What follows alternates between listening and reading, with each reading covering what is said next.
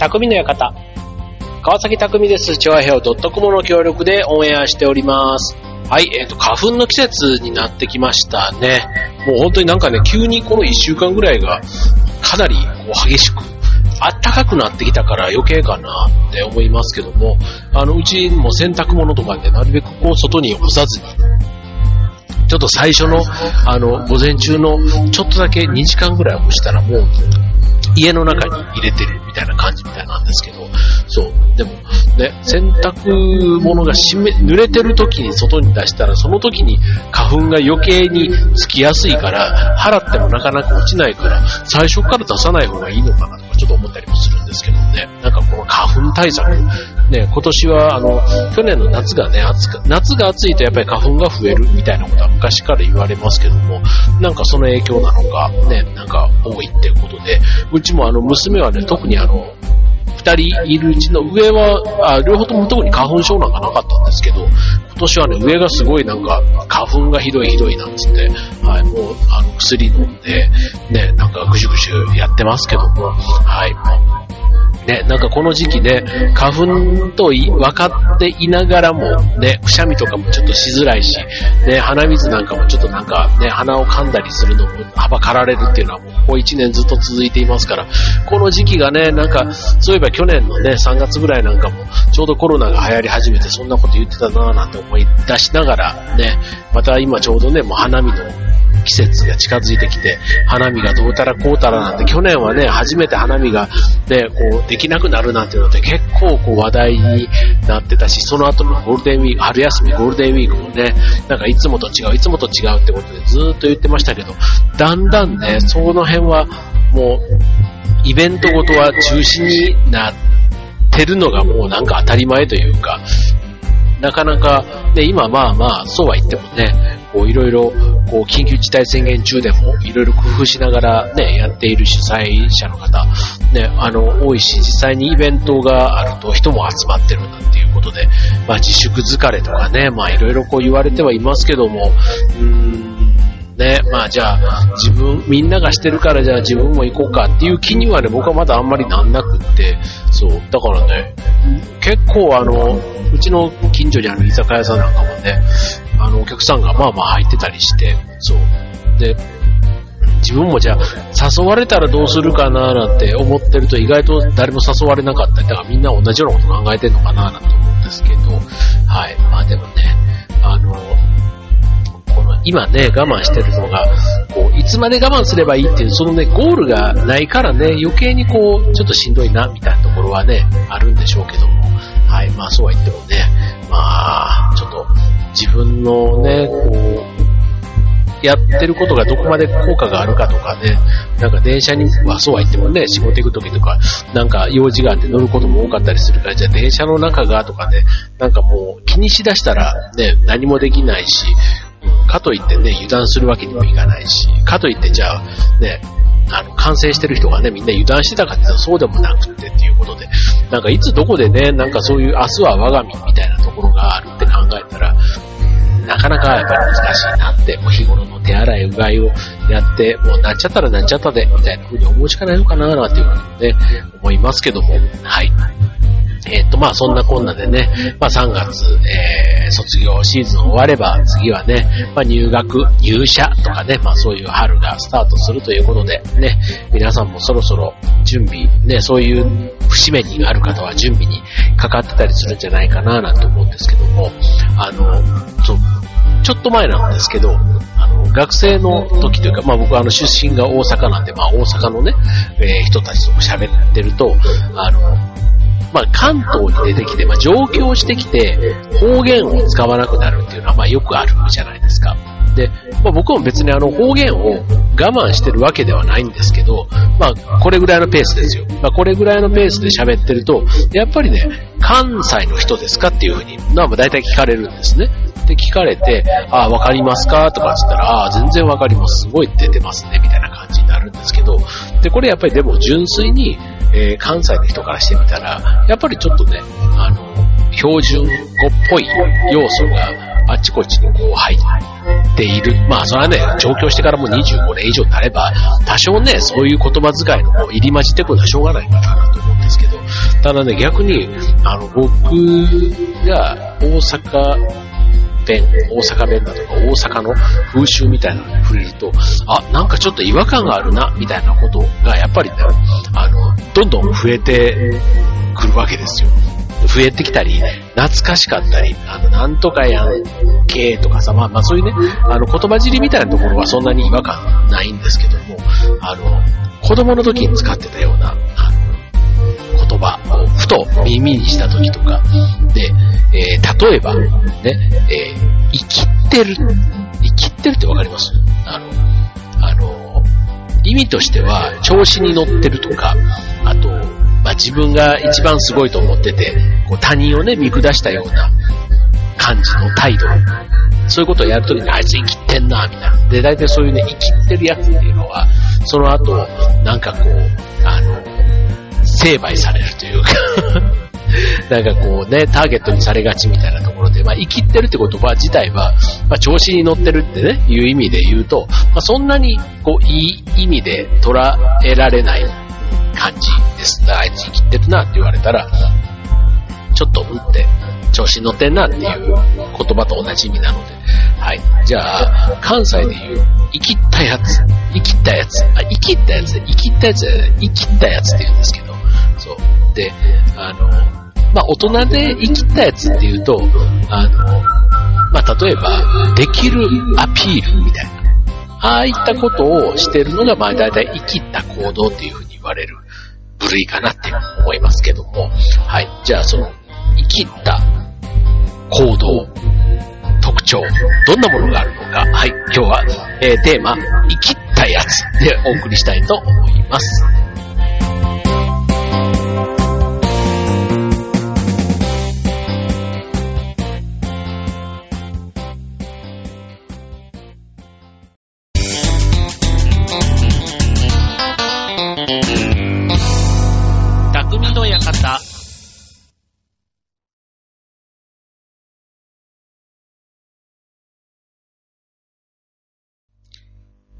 はい、えー、今日のテーマは、生きったやつということで、生きったやつ。はい。まあ、調子に乗った、ね、ちょっといけすかないやつっていうね、そういったところのですけども、えー、関西でいうとこの、その生きったやつ。まあ、どういう、えー、態度のことを言うのかということで、代表的な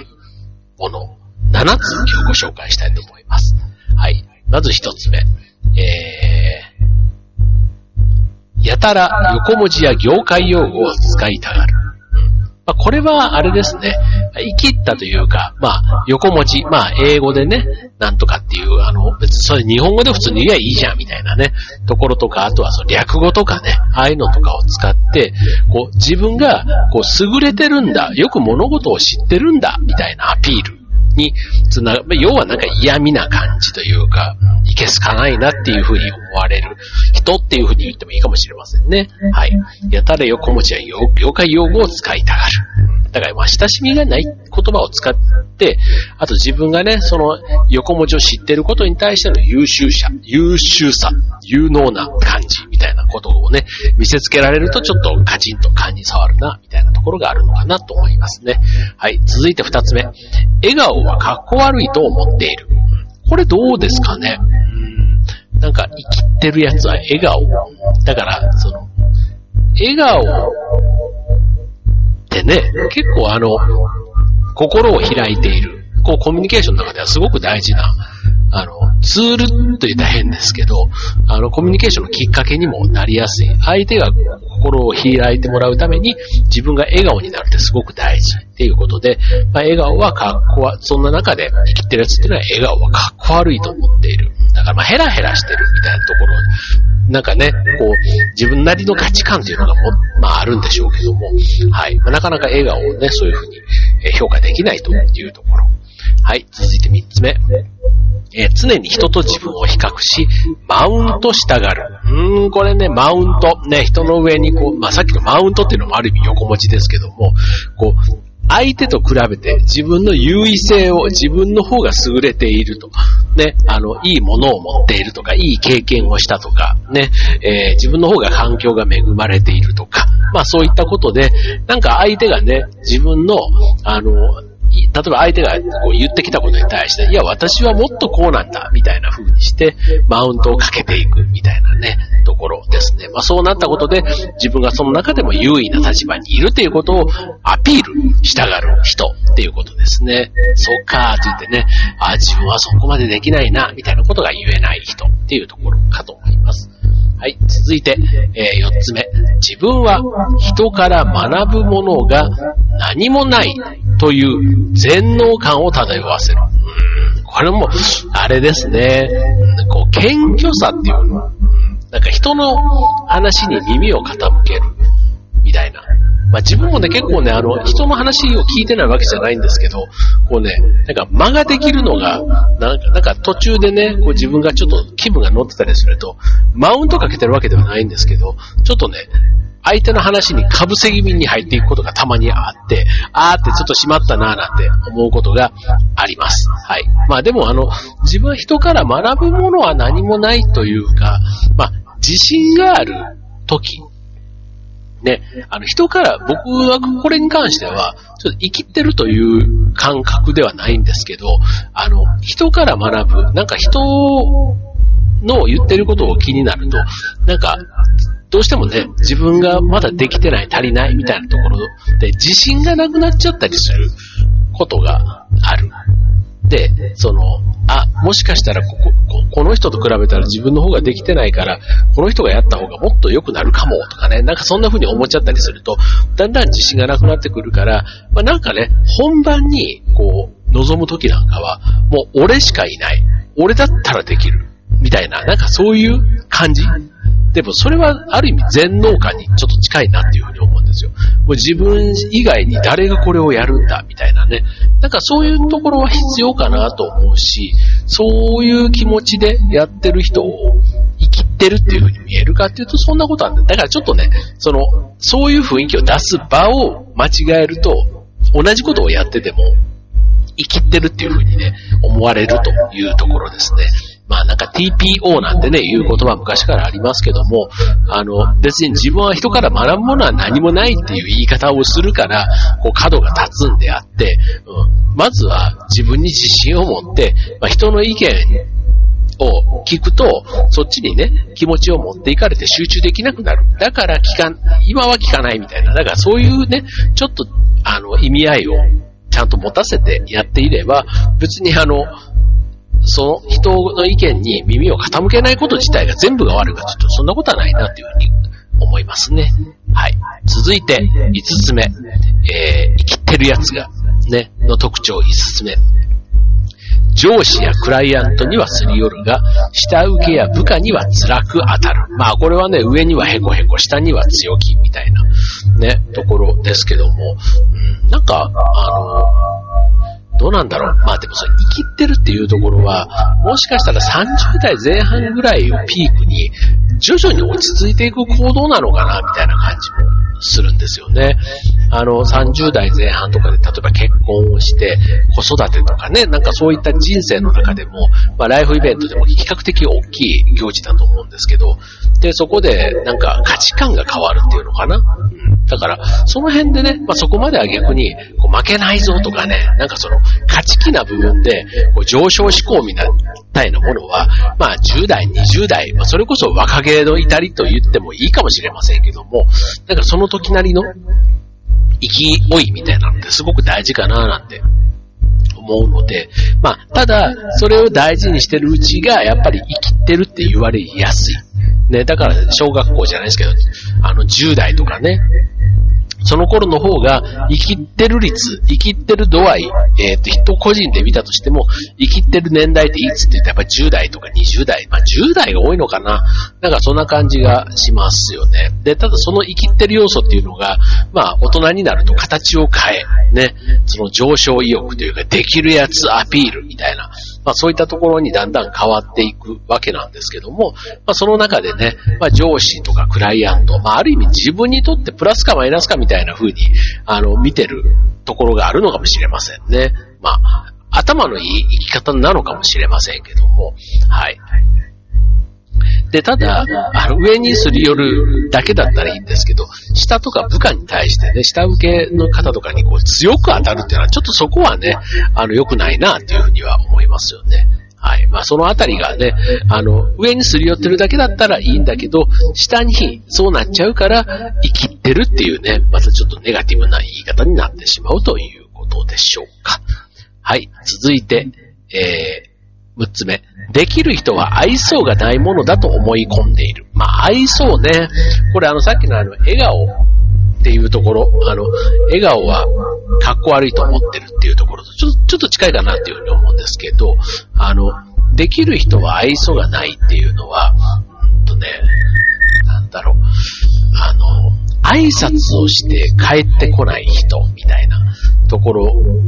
にちょっと近いかなって。だから要は、あの、無視してるわけじゃないですか。ね。挨拶しても返してこない。多分耳が悪くなければ聞こえてるわけですよ。にもかかわらず、挨拶をしているのが分かっていて返してこないっていうのは、だからちょっと人としてどうなんだって僕は、ね、思うので、生きってるってね、ちょっとある意味、あの、僕の中では関西弁の中でも、ちょっと可愛げがあるというか、あの、ちょっと、あいつ生きてんな、みたいなのも、ちょっとどこかにでもね、か、あの、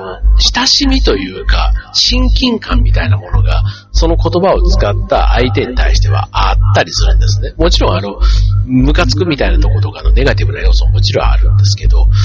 ただなんかどうでもいいやつにあんまりね、生きてるっていう、だからその生きてる行動が自分の中に何かしら、こう、響いてきたというか、印象、印象に残ったとか、あの、ね、喜怒哀楽のなんかにこう、響いたとか、なんかそういったところがあって、生きた、あいつは生きてるっていう言い方で、こう、人を表現したりするので、はい。まあ、その中でね、言うと、あの、ね、愛想がない、ね、みたいな、なんかちょっとそういう無反応みたいなところに対して生きてるっていうと、言うと、言うのかっていうと、あんまりなんかそこまでの、こうエネルギーが伝わってこないっていうのかな。愛想がない人みたいなところからはエネルギーが伝わって、ただなんか、あの、不快な雰囲気を漂わせる人みたいな感じで、生きてるっていうところまでのエネルギーが自分には伝わってこないから、ちょっとこれはね、あの、愛想がないものだってその生きてる人は思っている可能性はある。だから挨拶をしないことこそ、なんかね、あの、愛想を悪くしてる方が、ちょっと自分はできるやつだから、慣れ慣れしくしてくんじゃねえよ、みたいな。まあまあまあ、そういう風な態度に出てる、みたいなね。でもこれもね、本当にあの、コロナとかになって、こう仕事のね、取引でも、今まではすごい強気だった人とかが、ね、こう会社の業績が悪くなって、ね、仕事がなくなってきたりすると急に下手に出て、あの、態度がコロッと変わる人も中にはいるらしいんですね。だからこういう時こそね、その人の人柄とか、ね、見られてんだなぁなんて改めて思いますけども、はい。まあだから愛想みたいなところは、あの、僕ね、親父の小言っていう、よくあの、湯飲みとかに書いてある小言シリーズってあるじゃないですか。そう、あれの中で、人には馬鹿にされていろっていう言葉がね、なんか自分が馬鹿にされて腹立つなと思った時の、あの、励みの、あの、ワードにしてるんですけども、そう、あんまりね、あの、馬鹿にされて腹が立つってことは、やっぱり自分の中のプライドの部分が、あの、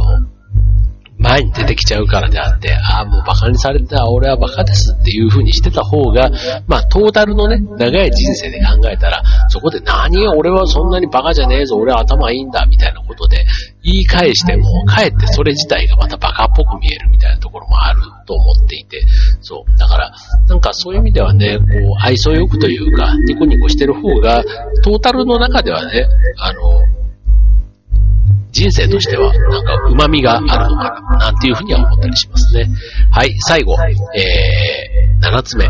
人の話を聞くより、自分がいかにかっこよく話すことの方が大事だと思っていると。まあ、あの、傾聴なんていうね、人の話の聞き方みたいなところは、結構ビジネスマンにとっては大事な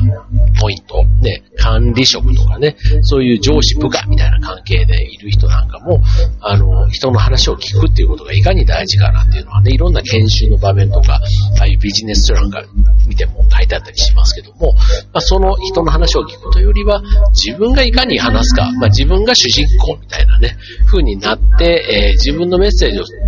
伝えることが主になってしまってたりすると、まあ、生きてるというふうに思われがちと。で、得てしてそういう人の話ってあんまり面白くないというか、聞いてる方は苦痛で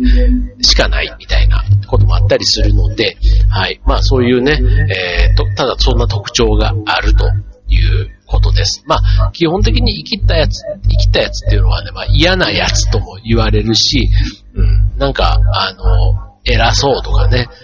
まあ、いわゆるあの、好感度みたいな点では決して高くないと。いう人が多いんじゃないかなと思います。まあ、あの、サラリーマンね、えー、仕事していく上では、えー、有能さ、ね、能力が高いというのはもちろん大事なんですけども、結構それ以上にね、この親しみやすさというか好感度っていうのはね、すごく大事かなっていうふうに思いますし、むしろね、仕事が多少できなくても、好感度が高いと周りがサポートしてくれて、結局チームとしてはね、いい成果を出せるみたいなところがあったりするので、そう、だから必ずしも頭がいいだけで、コミュニケーションがゼロみたいな、ゼロは多分ね、それどっちもゼロダメですよ。頭がゼロで、コミュニケーションだけ100って言われても困っちゃうんですけども、まあ、このね、バランス、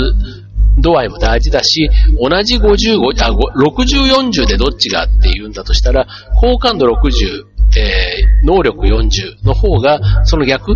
能力60、好感度40よりも、生活、仕事としては活躍きっとできる。なぜなら、えー、能力が60あっても、好感度が40だと、結局その能力の60を存分に発揮させてくれるのは結局その周りにいる人たちだから、好感度が低いことによって、せっかく持ってる能力60も、なかなかうまく、こう、発揮できない。なんていうことがあるんだろうな、なんて思います。はい。なので、能力をね、高めることももちろん大事なんですけども、まあ、能力だけ高ければ、あの、良いのかというと、決してそんなことはなくて、はい。この好感度、人から愛されて人に支えてもらうための力、ね、につながる、そんな好感度、結構大事かなっていうふうに思いますね。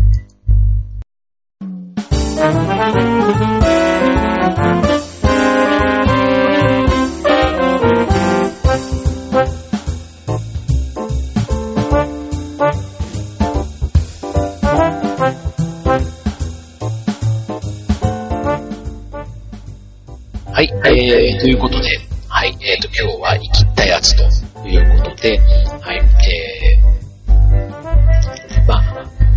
愛される、ね、愚か者と、仕事ができる嫌なやつ、というのを比較したときに、どっちが、あの、まあ、パートナーとしてね、選ばれやすいかっていうのも、大体想像つくと思うんですけども、愛される愚か者の方が、まあ、あの、パートナーとしては選ばれる傾向があるということなんですね。まあ、仕事ができても嫌なやつ、要は空気としていた時に嫌っていう風になった途端に、やっぱり嫌じゃないですか。で、この人はちょっといまいち物足りないんだけど、居心地がすごくいいんだよな、みたいな人の方が、やっぱりね、人間ですから、そう、あの、同じ空間にいること自体がね、もう嫌ってなった時に、もうそこにいくら美味しい食べ物でいいものがあったとしても、もう空気が嫌なんだから、もう嫌っていう風になってしまうじゃないですか。だからそういうね、あの、ところ、自分が今、どの領域にいるのかな、みたいなことはね、特にあのビジネスマンの方は、あの、意識されるといいんじゃないかな、なんて思いますね。今特にね、あの、テレワークとかですね、直接のコミュニケーションがなかなかできなかったり、あとは、ね、プライベート、その、仕事以外のオンオフっていうと、オフの時間でね、なかなかこう触れ合う機会っていうのもない1年を過ごしていて、あと改めて、じゃあ今までこれ1年なかったんだからこれからも必要なのかって言われたら、ね、どこまでその接待じゃないですけど、そういうコミュニケーションの機会、なんかある意味必要な人とはもちろんあって交流もしたいという願望はみんな持っていると思うんですけども、逆に今までがいかにそうじゃない交流、付き合いでとかね、なんかあの周りに流されてみたいなのも多かったみたいなところが、あの、すごくこう整理された1年だったかなとも思いますので、まあ、そういうね、中でもうさっきみたいに切ったみたいなね、どうしても人と人とかこう、交わった時にね、そういった評価とかを受けて、えーなっていくことがあるわけなので、はい。まあ、このあたりね、ちょっと今こういう人間関係というかコミュニケーションの機会がリセットされたタイミングだからこそ、ね、ちょっと自分のね、えー、今までの人との付き合い方とか、ちょっと考えてみてもいいタイミングなのかもしれませんね。はい。えっ、ー、と、僕はね、このでも生きったやつっていうのはね、本当今大人になると、あの、お前生きってるなみたいなことを言うとね、もう、もう必ず笑いが起きます。なんかもう生きったっていう表現を、この大人になって、いい大人同士で使うことがほぼなかったので、もうね、久しぶりに聞いてなんかちょっとね、ちょっとこのラジオだとこう、雰囲気が伝わりづらいんですけど、結構ね、腹が抱え、腹を抱えて笑いたくなるぐらいね、面白い、こうね、生きったっていうことと関西弁のこのやりとりが面白かったんですよね。はい。で、まあ、生きったっていうのはさっきも言いましたけど、決してあの、な、悪いことばっかりでは僕はないと思っていて、すごくあの感情に響く、感情を揺さぶる行動に対して使われるあの表現かなと思っているので、はい、まあ生きった人自体は、あの、それだけね、人に対して影響、エネルギーを、パッションを伝える力がある人なわけですから、まあ少しでもね、なんか良い形に改善できるんだったら、ね、その現状をちゃんと意識して、はい、あの、いい方向で、えやると、自分もハッピー、周りもハッピー、ね、あと組織もハッピーみたいなね、そういうことになっていくんだろうなっていうふうには思います。はい、ということで、えーと、ちょっとね、今日はあの、花粉でっていう話で、いつもだったらね、結構この時間鼻ぐちゅぐちゅで大変だったんですけど、今日はなんとかいい感じで乗り切れました。はい、ということで今週の匠の方、ここまで。バイバーイ。